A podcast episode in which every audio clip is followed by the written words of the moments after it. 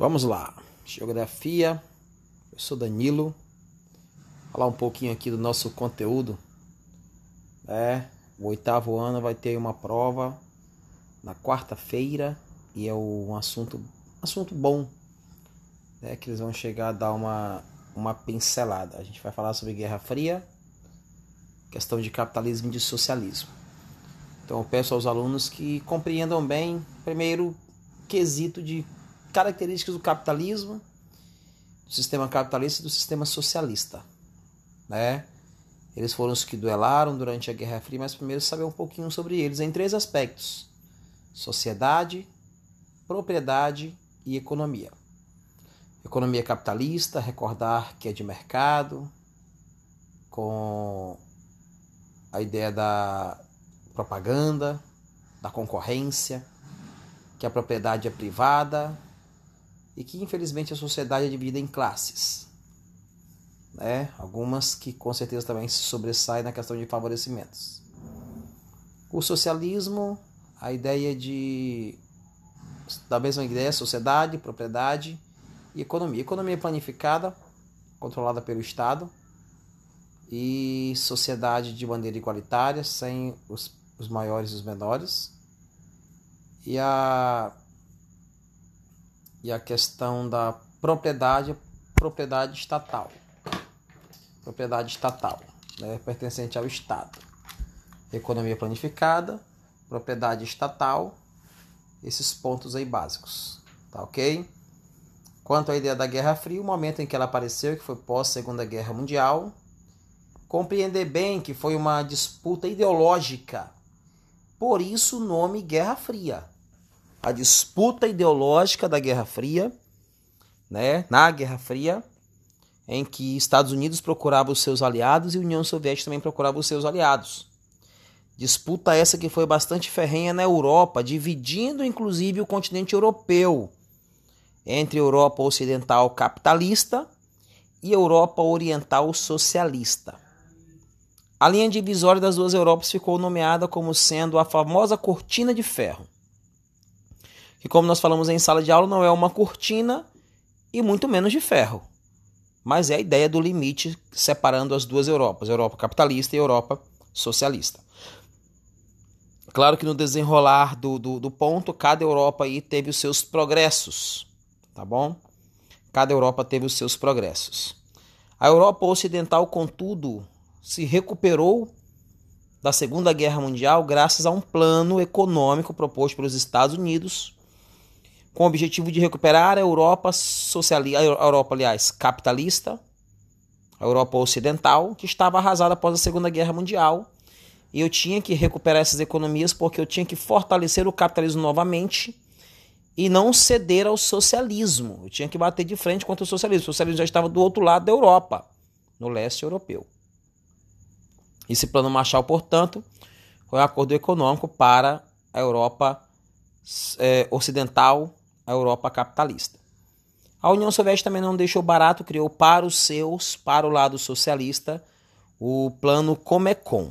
Né? Enquanto os Estados Unidos novamente criou o plano Marshall, a União Soviética criou o Comecon.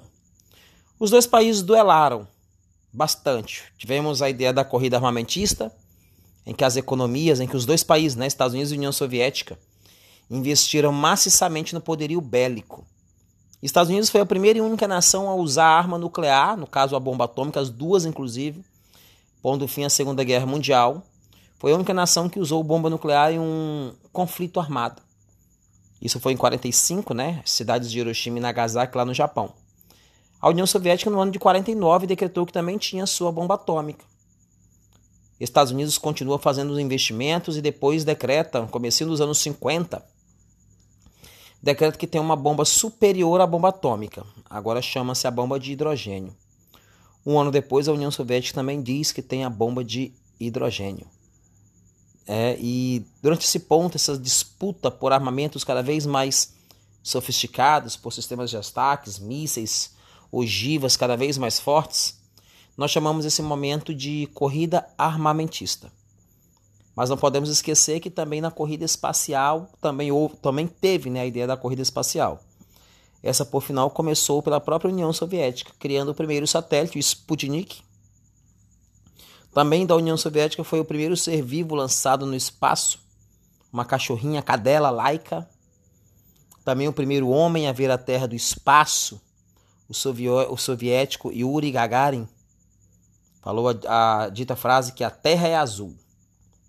Estados Unidos também mergulhou de cabeça na ideia do espaço e assim conseguiu desenvolver o seu projeto, criou a NASA né, e conseguiu levar o homem à Lua, tá da ideia das missões Apolo. Não foi só uma missão, mas mesmo assim foi um marco muito grande para a humanidade quando o, o astronauta, como é que é o nome dele, o Neil Armstrong, pisou na Lua e disse aquela frase maravilhosa: um pequeno passo para o homem, e um grande salto para a humanidade, né?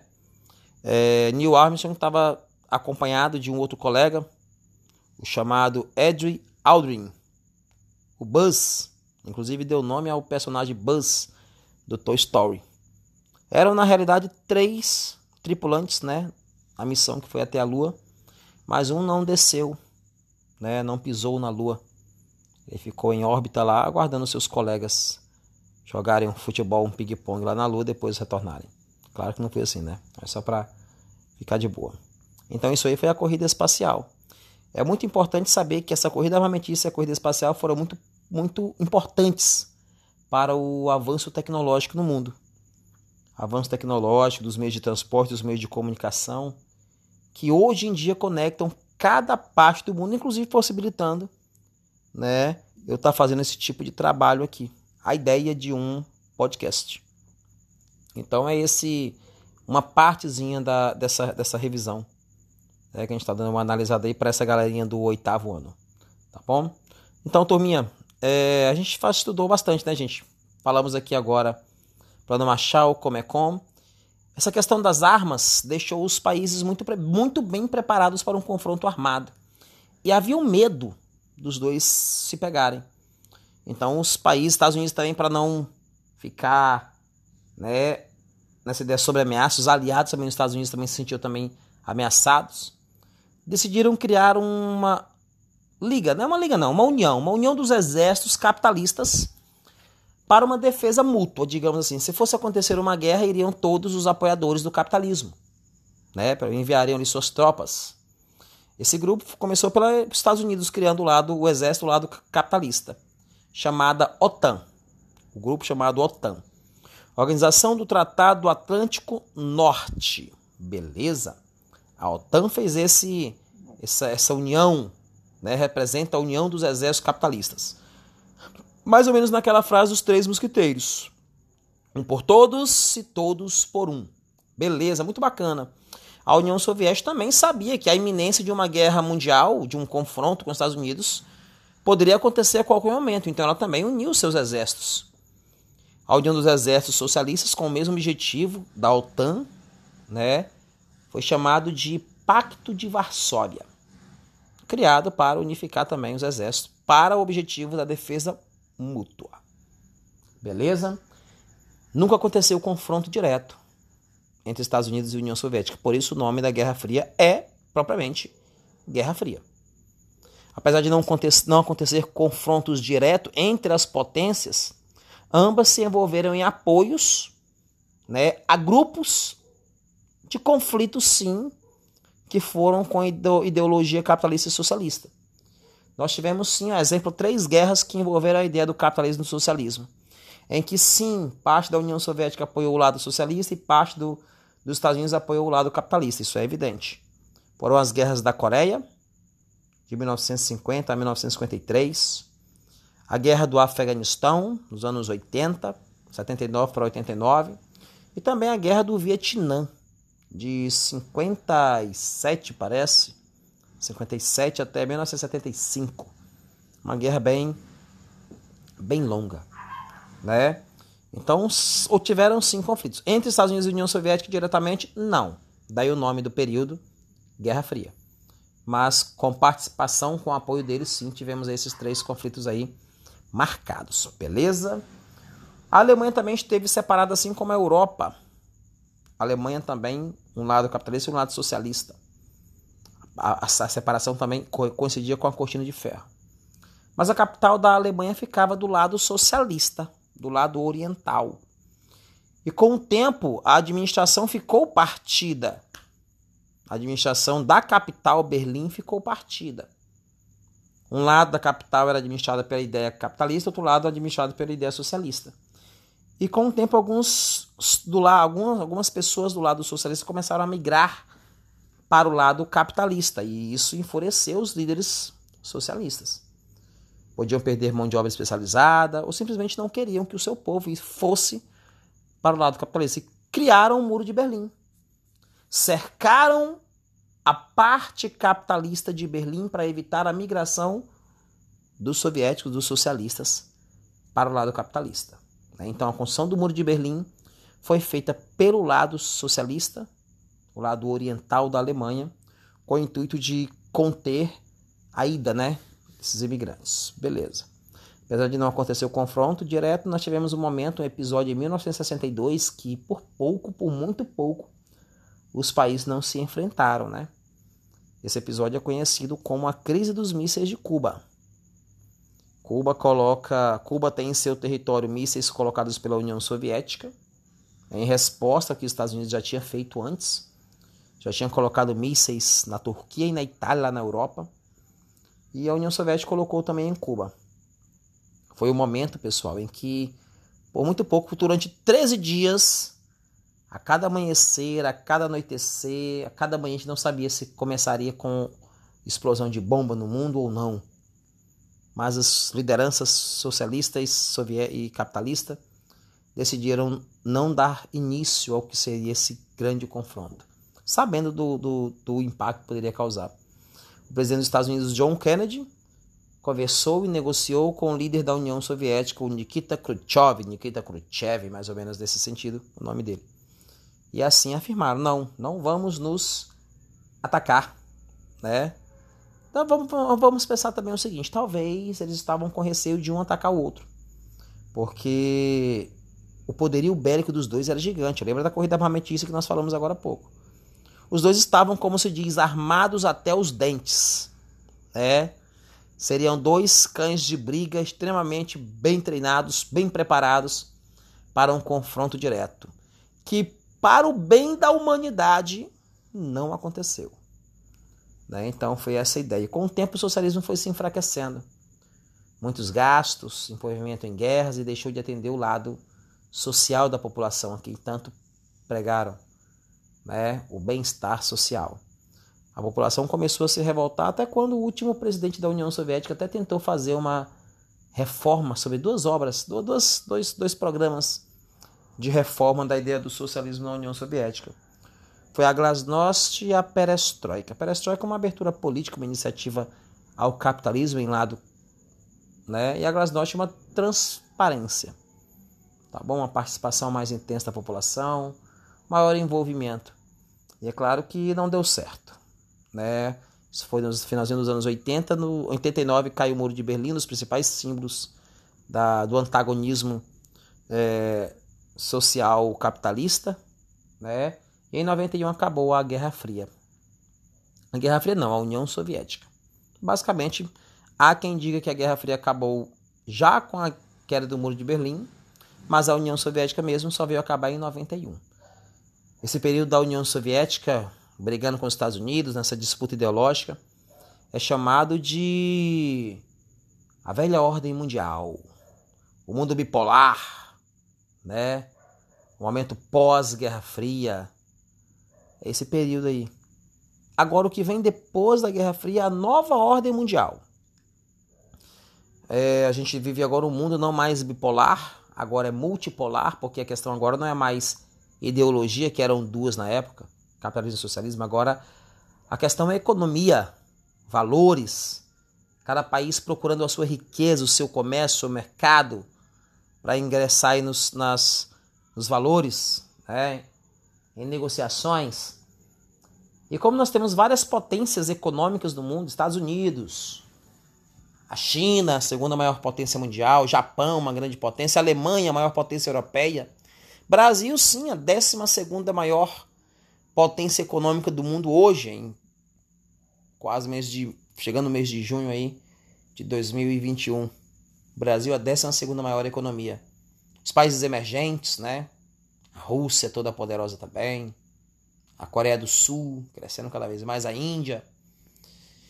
E aí nós tivemos então um mundo multipolar, agora é a questão econômica. Não, não existe mais briga capitalismo e socialismo, agora é uma hegemonia capitalista. Os países criaram blocos econômicos para aumentar os seus comércios. E a gente ingressou de cabeça mesmo na ideia da globalização. Marca muito a nova ordem mundial, momento pós-Guerra Fria, a globalização e os blocos econômicos, que é a questão econômica dos blocos com a integração entre os países, né? a maior integração entre os países nas relações econômicas de maneira geral. Integração essa que acontece hoje com mais intensidade devido às tecnologias que foram surgidas na Guerra Fria. A Guerra Fria favoreceu o desenvolvimento dos transportes e também dos meios de comunicação, dos meios de transporte e dos meios de comunicação, o que facilita a conectividade do mundo. Então a nova ordem mundial se baseia nesse quesito, tá bom? Hegemonia capitalista, disputa econômica, blocos econômicos, globalização, importação e exportação, troca de culturas.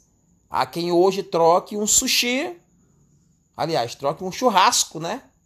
A lá Brasil por um sushi. Ideia oriental, japonesa, há quem faça isso. Isso é cultura, né? Nós compartilhamos aí a parte da culinária japonesa, asiática, e, aos, e ganham seus adeptos. Nós temos jovens aí dançando K-pop, o pop da Coreia do Sul, com vários adeptos aí, inclusive aqui no nosso Brasil, na nossa escola, inclusive talvez aí na sala, né? A galera de repente está ouvindo, olha, eu sou um desses. Então tem essa galera. A gente assiste animes japoneses, né? Estamos aí compartilhando cultura ou produtos, material e imaterial. Anime japonês, quem não ama o Dragon Ball? Eu, apaixonado. Alguns vão dizer que Naruto é melhor que Dragon Ball. Nunca. Mas vamos continuar. Né? Então tem os animes. Nós ouvimos aí músicas internacionais, né? Talvez há quem ouça mais música internacional do que propriamente as músicas nacionais. Isso também faz parte da globalização. Futebol que nos encanta, muita gente hoje em dia até torcendo mais para times europeus do que propriamente para times brasileiros. A ideia da globalização, a propaganda, né? Os grandes eventos futebolistas aí, mundial, mundialmente aí, né? Os campeonatos da Europa e tudo mais.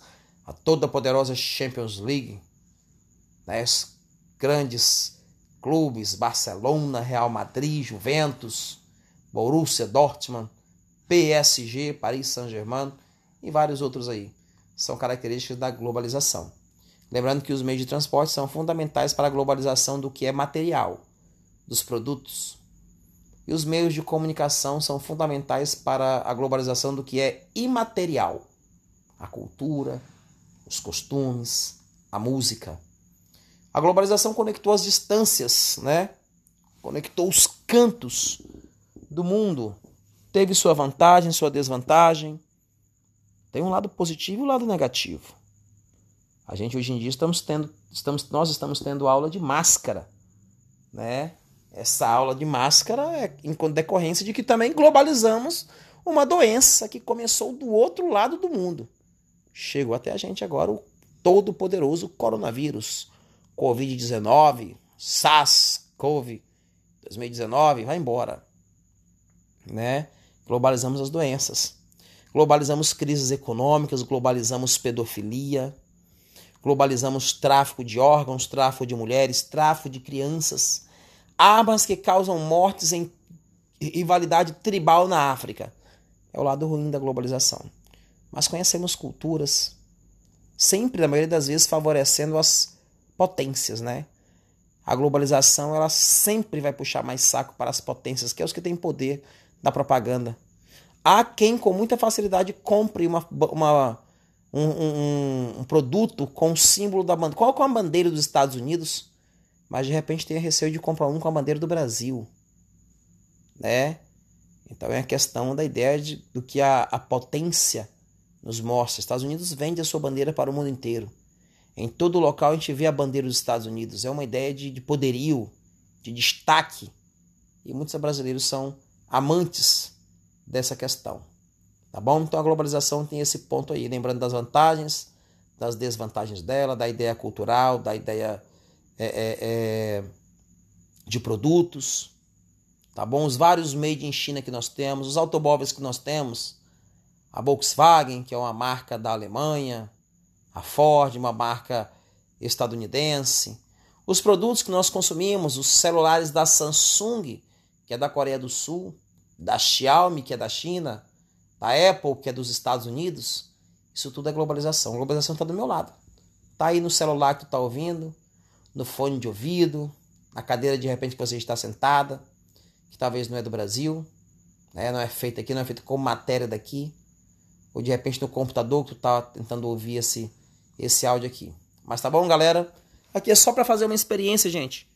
Uma pequena fala com vocês. Grande abraço para vocês, para essa turma, essas duas turmas maravilhosas que eu amo, cada um dos meus pimpolhos. Beijo, abraço, cheiro, meus caros. E a gente se vê na próxima. Até mais. Falou, galera. Cheirou. Beijão.